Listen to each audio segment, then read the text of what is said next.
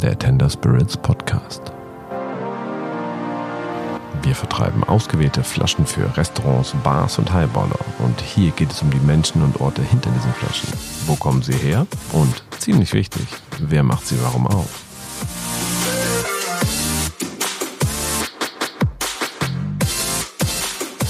Herzlich willkommen zu einer neuen Episode des Tender Spirits Podcasts.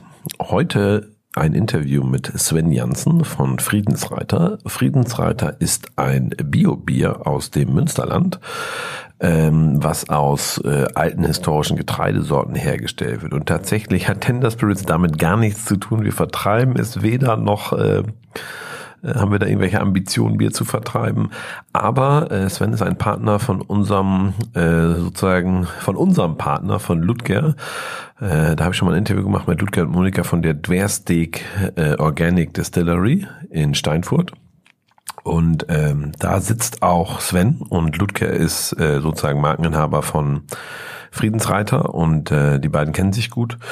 Und eigentlich, als ich Ludger äh, besucht habe, habe ich dieses Bier probiert und äh, war beeindruckt und habe mich einfach mal mit Sven über Bier unterhalten. Vielleicht so ein bisschen auch jenseits von der Craft-Bier-Bewegung, sondern einfach, wenn es nur darum geht, äh, auf Dauer gutes Bier zu machen, nicht äh, immer ganz cool und den letzten Craft-Bier äh, Trend mitzunehmen. Und ähm, mir hat es sehr gefallen und zwar so gut, dass wir es jetzt wahrscheinlich in unsere beiden Bars ins Le Lion und in die Parliament Bar am Eppendorfer Weg aufnehmen.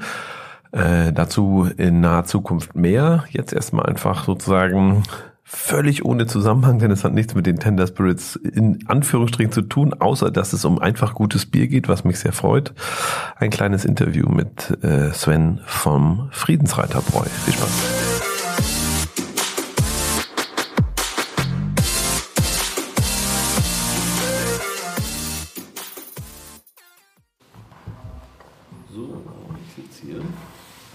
Ich sitze hier bei Ludger, aber irgendwie auch bei Sven.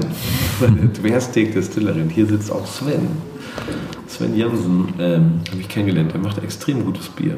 Und, also, was, das machst du ja nicht selber, wenn ich ehrlich sein darf. Ne? Aber du steckst dahinter, du bist das. Du bist sozusagen, du hast die, das kreiert.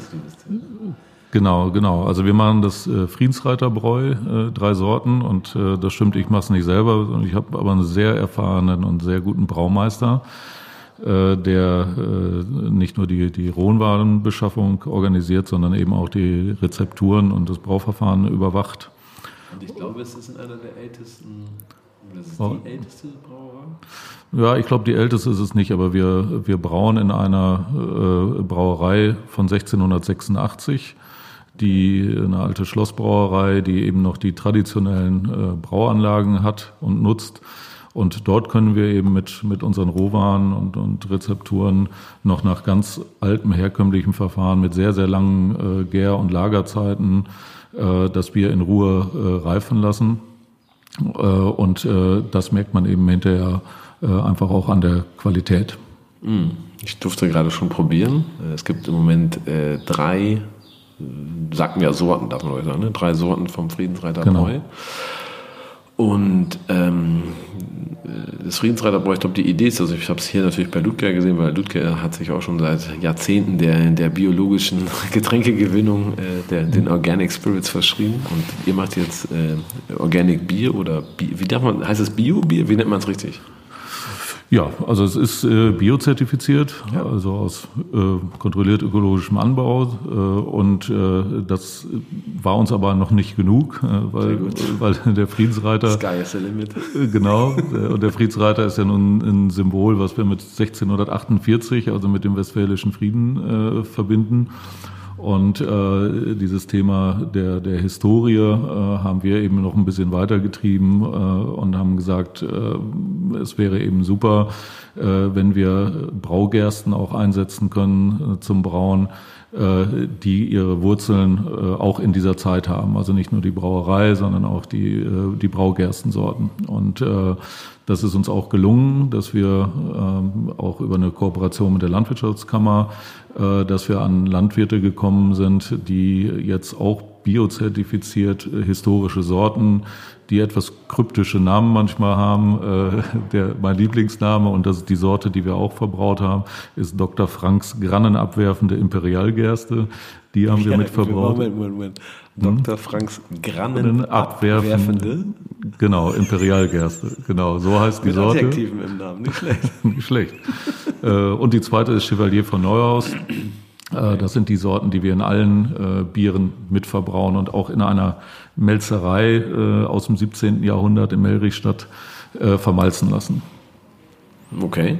Also, ne, so habe ich es ja, also es geht ja darum, dass wir haben äh, alte unbe oder vergessen geglaubte Getreidesorten äh, wieder ins Bier gebracht. Darf ich das so zusammenfassen? Genau. Das ist, das ist richtig und das hat ja auch seinen Grund. Also nicht nur, dass wir es einfach wichtig finden, äh, dass die Artenvielfalt in der Landwirtschaft äh, nicht nur erhalten, sondern auch wieder verstärkt wird. Ähm, aber es geht auch darum, äh, dass wir, dass die ersten Versuche jetzt auch mit Analyseinstituten wie Romais, die wir gemacht haben, tatsächlich nachweisen, dass die historischen Sorten eben, also A, das hat man auch erwartet, höheren Eiweißanteil und mehr Gerbstoffe drin haben, also mehr Geschmacksträger. Äh, und vermutlich auch, dass eben äh, diese Unverträglichkeiten auslösenden äh, Stoffe dort einfach nicht enthalten sind. Was sind Unverträglichkeitsauslösende Stoffe? Ja, man hat ja heute diese ganzen Gluten-Unverträglichkeiten und so weiter. Da ist man ja auch nicht so ganz einig, wo das eigentlich alles herkommt. Ähm, aber die, ähm, nicht nur die Analysen, sondern auch die Erfahrungen jetzt zeigen, dass eben auch Leute, die empfindlicher reagieren, mit unseren Bieren da weniger Schwierigkeiten haben. Ich gucke gerade auf deine Flasche, steht aber nicht gluten-free, darf man wahrscheinlich nee, sagen, was nee, Getreide nee, ist. Nee, was auch nicht aber, stimmt, genau. Okay. Aber also, wenn man sich sozusagen damit auseinandersetzt, so wie ihr es jetzt gemacht habt, könnte man sagen, wenn man die richtige Getreidesorte hat, stört es auch nicht. Das sind eher dann vielleicht die moderneren Hochgezüchteten, die die Probleme haben. Genau, also das ist ja, äh, das äh, ist man ja ziemlich sicher, dass es irgendwie an äh, eben an diesen industriellen Züchtungen und an dem eben wie das Verfahren auch in der äh, im, im, Anbau ist, was da an Zusatzstoffen und an, äh, sagen wir mal, ansonsten Pestiziden oder sonst was eingesetzt wird, dass das irgendwie schon äh, einen großen Einfluss hat. Aber man darf ja keine Gesundheitsaussagen zu alkoholischen Getränken Haben wir auf keinen Fall gemacht, nein, auf keinen Fall. Aber was ich, äh, ich kenne das ja aus der Spirituose, dass ähm, äh, zum Beispiel, wenn die Leute sagen, okay, wir wollen jetzt wieder coolen alten Wodka machen und dann fängt man an und sagt, wir nehmen mal Dinkel oder sowas. Mhm. Und dann sind die natürlich ganz erschrocken, weil die plötzlich feststellen, boah, das kostet wie drei, viermal so viel im Einkauf. Genau. Das ist bei uns leider auch so. Reicht Faktor drei, viermal oder ist das? Ja, es kommt schon ungefähr hin. Also wir haben eben, äh, also die, die Landwirte haben äh, in etwa den halben Ertrag nur äh, pro Hektar ja. wenn sie eine historische Sorte anbauen. Das heißt, äh, und die Pflege, gerade wenn es Bio ist, ähm, äh, ist eigentlich auch äh, intensiver. Das Risiko auch, ähm, dass die Ernte das vielleicht nicht so gut geerntet werden kann, ist, ist auch da, weil dieser, die Halme, also es wächst viel höher und es sind keine Halmstabilisatoren drin und so weiter. Das heißt, dass es platt liegt irgendwann und so. Solche Risiken stecken da noch drin. Mhm. Ähm, Gab es schon Missernten, so dass ihr nicht Ja, bei uns jetzt zum, zum Glück äh, zum Glück noch nicht. Ja. Ähm, aber das, äh, die, das Risiko ist einfach da. Das muss man schon so sehen. Das ist einfach pflegeintensiver. Also da deswegen entstehen da natürlich neben dem geringeren Ertrag auch höhere äh, Kosten sozusagen im Anbau. Und ähm, in der Melzerei entstehen auch äh, höhere Kosten, weil die alten Sorten oder historischen Sorten nicht so eine hohe Wasseraufnahme haben. Das heißt, der Vermalzungsprozess braucht ungefähr ein Drittel länger als bei äh, Industriebraugersten. Hm. Das ja, seit wann macht ihr das, wenn ich frage? Äh, wir haben gestartet mit der ersten Sorte Ende 2016 und haben dann nach etwa haben wir ganz moderat sozusagen angefangen, haben mal äh, geschaut, ob den, äh, den, den Konsumenten, den Verbrauchern das Produkt überhaupt schmeckt, äh, ja. waren aber dann sehr froh, dass das, dass das sehr gut angekommen ist und haben dann quasi ein Jahr später das Dunkel, die Rezeptur fertig gehabt und das abgefüllt und nochmal wieder ein Jahr später jetzt das, das Pale Ale und jetzt sind wir eigentlich in diesem Jahr erst so weit, dass wir alle drei Sorten am Start haben und auch erstmal unser Sortenspektrum, was wir, was wir als Standard anbieten wollen, äh, jetzt auch abgeschlossen haben. Es gibt noch ein paar Co-Brewing, äh, kleinere Projekte, die wir, die wir machen. Eins in Berlin wird jetzt auch im Sommer sein. Ähm, aber das sind dann alles nur so, so limitierte Sondereditionen. Weil das ist ja schon, also jetzt ist 2019, wir sind ja, ich weiß gar nicht, ich bin, ich bin tatsächlich, also ich trinke gern Bier, aber mhm. äh, bin kein Bierexperte, aber natürlich als, als Bar-Owner haben wir ein bisschen was mitgekriegt von der letzten ja. Craft-Welle. Mhm.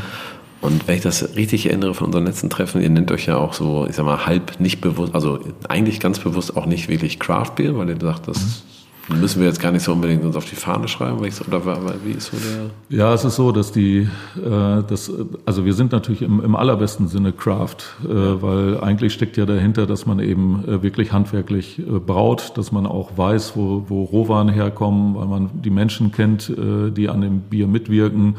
Also das sind eigentlich die, die, die wesentlichen äh, Dinge, die Craft ausmachen.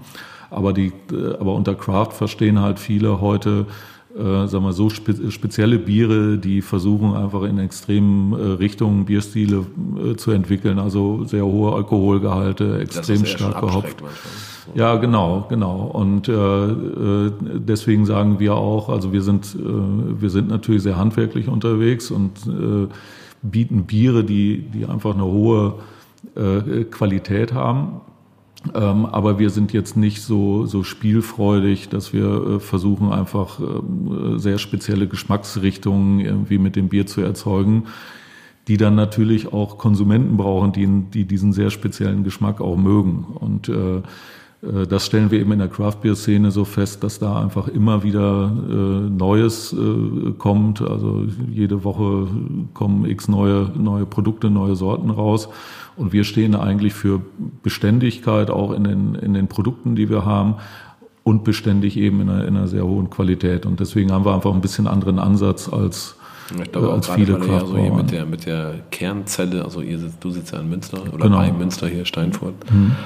Äh, ich glaube, man ist dann ja anders als in, in so ganz urbanen Metropolen, wo es vielleicht alles ein bisschen cooler und hipper manchmal so, aber kurzfristig natürlich immer nur und schnelllebiger. Genau. Und dann, du sagst wahrscheinlich auch hier mit dem, also dem Klientel im Umland sagst du vielleicht, jetzt muss man ein bisschen, äh, wie du es selber sagst, kontinuierlich herangehen. Genau, genau. Also wir haben uns natürlich auch, deswegen hast du uns wahrscheinlich auch nicht so wahrgenommen. Äh, wir haben eben. Ich habe hier immer bei Lüdger stehen sehen. Was ist das eigentlich? Weil hier steht auf dem Tisch stehen so ganz viele alte geile äh, Getreidesorten und dann irgendwie sind wir so ins Gespräch und ich sage, wer ist das eigentlich hier? Der sitzt auch immer hier. Ja. Und so habe ich es mal, und dann habe ich es mal probiert und äh, bin ganz angetan. Und tatsächlich werden wir es jetzt ja auch bei uns ins mal einfach mal testen. Wir bringen es mal mit nach Hamburg oder ihr seid ja auch schon in Hamburg. Es gibt genau. ja einen kleinen Vertrieb, der euch mitmacht. Genau. Mhm. Äh, und äh, wir wollen es einfach gerne mal testen in Hamburg, äh, in der Boilerman Bar, aber auch im Le Lion, weil ich da einfach, ich, ich, ich freue mich, also ich finde es interessant, wie ihr es macht. Ich finde, das alles hört sich alles sehr, sehr gut an. Äh, ich finde die Idee der, der bei Wein hätte man gesagt, autochthonen Trauben. Gibt es das auch bei Getreide? Heißt das auch so? Wie nennt man denn altes Getreide? Oder sagt man einfach historisches Getreide? Es gibt so, also in Wein gibt es ein Klugscheißerwort dafür. Aber ist das auch bei euch genau. Boah, also, äh, ja, also eigentlich ist das unter dem Thema wirklich historische äh, äh Getreidesorten oder Braugetreidesorten. Okay, cool. ja. Ähm, ich, es mag sein, dass es da irgendwie auch noch einen wissenschaftlichen Begriff, aber er ist mir bisher noch nicht untergekommen. Ja. Jetzt haben wir hier gerade so ein Blitztasting gemacht. Mhm. Ähm, nochmal so abschließend, weil ich mhm. wissen wollte, welche Sorte wir mal. Ich dachte, okay, ich muss mit einer anfangen, weil normalerweise, mhm. wir haben ja normalerweise nur ein Bier im Million, jetzt haben wir schon zweites. Also, mhm. also wir haben gerade die Kapazität verdoppelt. da werden jetzt auch nicht so viel. Und ähm, ihr habt ja einmal ein, ein helles, äh, was sehr frisch und sehr schön ist. Wie, wie beschreibst du das helle? Ja, wir sagen immer, es ist eher ein westfälisch interpretiertes Helles. Ähm, also es hat, äh, ja, ne, der Westfale, der ist, ja schon, Bayern, ist ja. ja. schon ein bisschen, bisschen derber irgendwie unterwegs. Äh, und äh, da darf es auch ein, bisschen herber und ein bisschen, sagen wir, hopfenbetonter sein als ein klassisches Helles. Also es ist irgendwie, es liegt so in der Mitte zwischen einem hellen und einem Pilz. Mhm. Und trifft deswegen aber auch äh, einfach einen breiten, äh, einen breiten Geschmack. Ähm, also es schmeckt einfach vielen ja, Pilztrinkern, genau. aber auch Helltrinkern schmeckt es einfach gut und, und trotzdem merken sie eben, dass es einen Unterschied gibt, weil es eben sagen wir, insgesamt ein bisschen satter und ein bisschen brotiger ist als die klassischen Biere. Andererseits habe ich ja, ähm, weil ich natürlich jetzt so angefixt war von dem Thema äh, historische jetzt wollte ich gerade Trauben sagen, ich habe auch schon Getreidesorten, mhm. äh, habe ich gesagt, okay, aber das ist natürlich auch das, was am gefälligsten ist, dass dann merkt man am wenigsten die, die spezielle Getreidesorte. Deswegen habe ich gesagt, okay, das ist ein gutes helles, mhm. aber für die Bar würde ich mir jetzt eins von den anderen beiden aussuchen. Mhm. Wie würdest du das Dunkle beschreiben? Ja, das Dunkel ähm, ist, ein, ist ein sehr mild, aber malziges äh, Bier, ist also auch ein, äh, ist ein untergäriges, also ist ein Lager. Ähm, und äh, man schmeckt eben äh, sehr deutlich so, so Schoko- und Kaffeearomen äh, raus. Aber ich finde es halt nicht so, weil du gerade Malz hast, wenn du beim Malzig mhm. hat man oft dann diese, das ist diese nicht schweren, süß. genau. Mhm, genau. Es ist so, es ist trotzdem noch frisch. Das fand ich sehr ja. überraschend, also angenehm, sehr ja. angenehm überraschend. Also das ist auch das, was uns zurückgespiegelt wird, dass man es wirklich ähm, äh, sehr, sehr gut auch im, eben im, im Sommer äh, trinken kann. Also jetzt nicht nur zu einer dunklen Schokolade oder sowas, ja. sondern dass es eben auch im, im, im, Sommer passt und sehr Ich finde auch von der Farbe, ist, es ist ja noch so, ist ja mehr Bernstein als so ein ganz Richtig. dunkles. Also heißt mhm. zwar dunkel, aber es ist ja wirklich so. Genau, ja, so ein bisschen Kastanie. Sich so. in der Sonne sozusagen. Ja, also genau. der leichten Sonne. Mhm. Ja. Und ich finde aber auch euer Pale Ale angenehm speziell. Wie würdest du das beschreiben? Ja, also das, beim Pale Ale haben wir ähm, auch ein bisschen, da haben wir eigentlich am längsten getüftelt äh, an der an der Rezeptur. Ich trinke mal nebenbei, ich verstehe. Ja, sehr gerne. ähm, und äh, ich glaube, jetzt ist wirklich ein sehr sehr schönes, sehr sehr frisches, eben so ein bisschen wirklich Zitrus ähm, betontes ähm, Pale Ale dabei rausgekommen, was jetzt nicht so was wir natürlich auch äh, kalt äh, nachhopfen, also nicht nur im Brauverfahren, sondern auch hinterher, wie, wie man das ja üblicherweise tut. Aber wir machen es eben nicht so stark, dass es einen so ähm, intensiven äh, Aromahopfengeschmack bekommt, der einem eigentlich immer so davon abhält, äh, das, äh, das zweite Bier noch hinterher, also das zweite Glas nachzubestellen, sondern wir haben eben gesagt, es muss eine hohe, wie man ja so neudeutsch sagt, Drinkability haben. Heißt das so? Ja, das heißt so. Kann ich als Wacky nur befürworten. Drinkability ist immer positiv. Drinkability genau. Anders geht das gar nicht mehr. Nein, und so haben wir jetzt, glaube ich, wirklich einen, sagen wir, ja, einen modernen Klassiker ähm, auch. Also das Pale Ale hat mich wirklich überrascht. Ich finde mhm. von der Farbe fast einen Hauch heller. Ich hatte die meisten mhm. kennen einen Hauch dunkler. Mhm. Farbe ja auch egal, aber Geschmack wirklich so eine ganz feine Frucht. Also gar nicht so dieses unangenehm, also Entschuldigung, Pale Ale ist ja nicht unangenehm, aber für den Laien ja, ja. manchmal ein bisschen zu bitter und so. Ich finde sehr äh, elegant, wirklich so wie du sagst, Drinkability. Äh, Drinkability. Ja. ja, das freut mich. Also ich glaube auch, dass es wirklich mal eine äh, auch ein, ein schönes Produkt, um diejenigen, die jetzt nicht unbedingt Pale Ale äh, oder überhaupt Craft Bier Spezialisten sind, denen mal ein moderneres, einen moderneren Bierstil vorzustellen. Ja. Und ähm, also ich bin ja hin und her gerissen zwischen, also ich finde alle drei gut, mhm. aber wie gesagt, wenn ich jetzt diese äh, spezielle Getreidesorte sozusagen dem Gast auch erklären oder zeigen möchte, bin ich halt zwischen dunkel und pale ale hergerissen. Ich habe ich hab mich jetzt ja gerade so ein bisschen für dunkel mhm. entschieden. Mal gucken, vielleicht ändere ich das noch. Das andere ist leider auch geil. ja, ich kann dir da, äh, ich werde dir da nicht helfen. Okay, alles klar. Oder vielleicht lass die Gäste entscheiden oder so. So, das ich ist auch immer eine gute Idee. Machen wir noch eine Aktion oder so, machen so ein Voting oder so. Ich ja. überlege mir was, weil ich tatsächlich beide äh, angenehm, erfrischend, trotzdem interessant und so. Ich finde irgendwie, hm, ist schwierig, ist nicht so leicht. Ich überlege nochmal, mir fällt bestimmt noch was ein. Aber äh, wie gesagt, ich finde ja, du auf der einen Seite sagst ja ganz bewusst, Craft sind wir vielleicht nicht, weil wir eigentlich so ein bisschen kontinuierlich, also natürlich seid ihr Craft von der Idee, mhm. ohne Frage, aber so von, dem, von dieser Kurzfristigkeit und immer wieder was Neues. Ihr sagt ja, wir wollen es ja ein bisschen langfristig spielen und wollen einfach Qualitätsbier machen. Aber 2019, wie gesagt, es gibt ja echt schon viel Bier. Also hätte ich jetzt nicht, wie gesagt, hier zufällig immer Getreide auf dem Tisch gesehen und so mit euch geredet und so würde ich jetzt wahrscheinlich kein neues Bier im Ballermann einlisten. Ähm, warum machst du das? Ähm, ja, also es kam eigentlich die, ähm, äh, sag mal, die, die Idee auf, jetzt äh, trotzdem ein, ein, Bier zu machen. Natürlich einmal durch die Verbindung hier zu Louis äh, äh, Terite, der eben die, die Markenrechte an dem, an dem Friedensreiter-Symbol hat. Der alte Hund, ja. ja der alte Hund, genau. Clever ähm, Louis.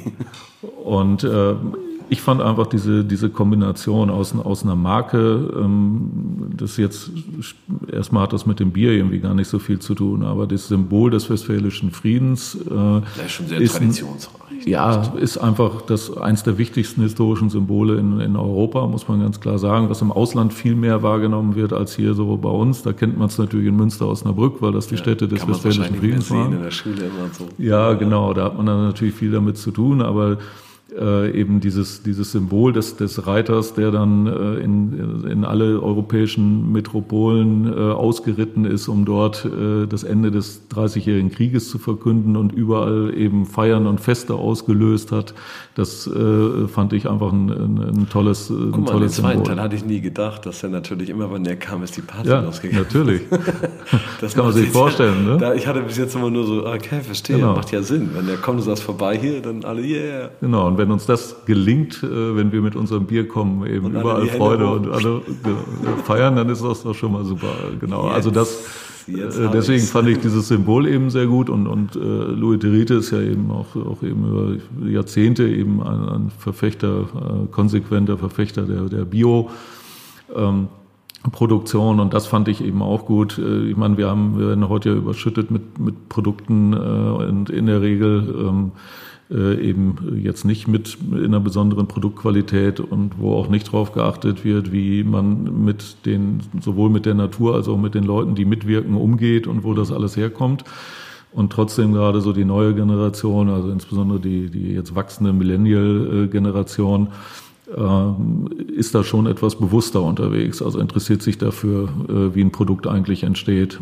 Natürlich nicht alle, äh, aber immer mehr. Äh, Und deswegen ähm, war ich auch überzeugt, dass eben für so ein Produkt äh, einfach auch ein Markt äh, da ist, wenn man eine Geschichte äh, erzählen kann, die dann aber auch authentisch ist und die auch stimmt. Also jetzt nicht nur eine Marketing-Story, sondern wenn man sagt, okay, man kann heute auch, indem man Bier trinkt, äh, kann man eben die, die, ja, die Biovielfalt äh, äh, stärken und unterstützen, nachhaltige, äh, nachhaltigen Anbau. äh, von, also in der Landwirtschaft äh, stärken äh, und äh, tut sich selber natürlich auch was Gutes, äh, weil einfach die, die Qualität der Rohwaren äh, natürlich auch äh, im Produkt irgendwie in Ausdruck finden. Ich musste vor kurzem äh, sehr schmunzeln. Da war ich bei einem sehr großen Getränkefachgroßhändler, weil wir mit Tender Spirits auch natürlich versuchen, mal da Fuß zu fassen. Und äh, da komme ich auch noch zu dir, weil es echt ein hartes Geschäft, weil die sagen natürlich, hör mir auf mit Bier, geh weg und hör mir auf mit Gin, geh weg und so. Wir wollen nichts mehr, geh nach Hause. Wer seid ihr? Was ich sehr lustig fand, ich bin dann so durch deine fast 20.000 Quadratmeter Halle gelatscht und denkst, wow, ist echt groß hier. Und äh, dann stand da auch so in der Bierabteilung standen so die, die großen Craft-Bier-Namen, die so wirklich schon so seit fünf, sechs Jahren so, die, die haben die, die Welle ausgelöst, kommen gar nicht aus Deutschland, aber waren natürlich alle. Und was ich interessant fand, weil ich denke, was ist das denn hier? Ich kannte das gar nicht. Die sind alles in so komischen Kunststofffässern, die man wegschmeißen muss.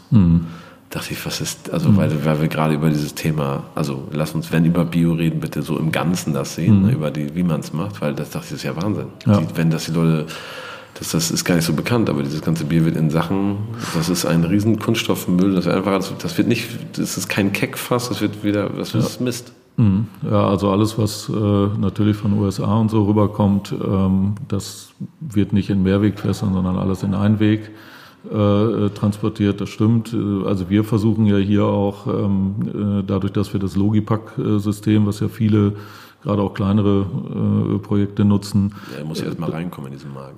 Genau, ja, und, und das Logipack, also wir nutzen eben neutrale Kisten und nicht jetzt gebrandete Brauereikisten und äh, das hat den Vorteil, ähm, dass die Transportkosten um ungefähr 40 Prozent gesenkt werden, weil eben die Kisten nicht mehr immer sortiert zurück zur Brauerei gefahren werden müssen, sondern dass die einfach an diese Sammelpunkte gebracht werden. Äh, Dafür haben die, glaube ich, auch schon zweimal den Umweltpreis äh, bekommen. Also da versuchen wir eben auch in diesem Thema äh, Logistik natürlich haben wir sowieso Mehrwegflaschen, ähm, aber auch in, in, in dem Logistikthema auch möglichst schonend da umzugehen äh, und alles zu vermeiden, wo, wo wir sagen, ja, wäre jetzt schön, wenn unser Name da überall draufsteht. Ähm, aber die Belastung dann auf den Straßen und mit den LKWs, die kann man sich eben auch sparen. Ja, absolut. Also, ja, absolut. Also wie gesagt, das, ich kannte diese Einweggeschichte vorhin. Ich war ein bisschen Ja. überrascht, dass in, gerade mit diesen großen Namen, die sonst immer so für hier ist alles äh, doppelt weggehipstert und äh, richtig ökologisch, da kommt Ludger. Du kannst ruhig reinkommen, Ludger. Du bist gleich auch noch dran. Ich schnappe dich auch noch hier mit dem Mikro. Da sind wir ja hier. ähm, das fand ich schon interessant. Das ist so, also habe ich noch nie so gesehen, fand ich so, ist ja nicht zu Ende gedacht. Also Ja. entweder oder. Okay, ja, das gefällt mir. Ich bin sehr gespannt, aber wie gesagt, für es ist ja tatsächlich im Moment, äh, egal mit welchem Produkt man in den Markt geht, eigentlich wartet ja keiner mehr auf einen. Das ist schon schwierig, oder? Ja. Man muss ein bisschen Geduld mitbringen. Ne? Und so.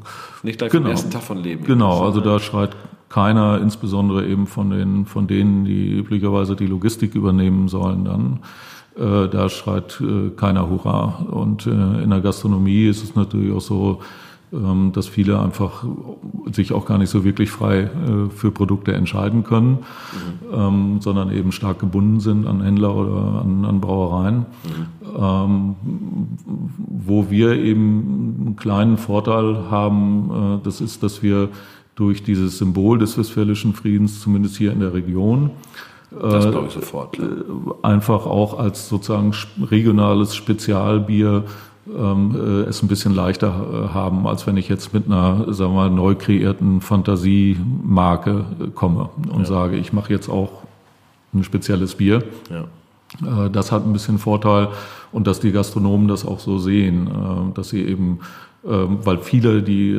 sind ja auch touristisch jetzt so Münster Osnabrück, ähm, da ist relativ viel los und äh, die fragen eigentlich immer in den, in den Gastronomien, habt ihr nicht auch irgendwas, was hier äh, zur Region passt und aus der Region kommt?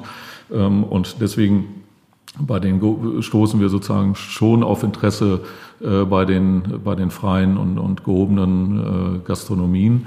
Und nach und nach, aber das ist einfach ein, ist einfach ein schwerer, langer Weg, also, ja. den man durchhalten muss, dass man es auch in den Handel schafft. Das gelingt jetzt auch äh, mehr und mehr. Ja. Äh, und wir präsentieren uns halt auch auf vielen Veranstaltungen, Craft Beer äh, Festivals oder Bierfesten und so weiter, um die Marke weiter bekannt zu machen. Ja. Ähm, das muss man einfach alles machen.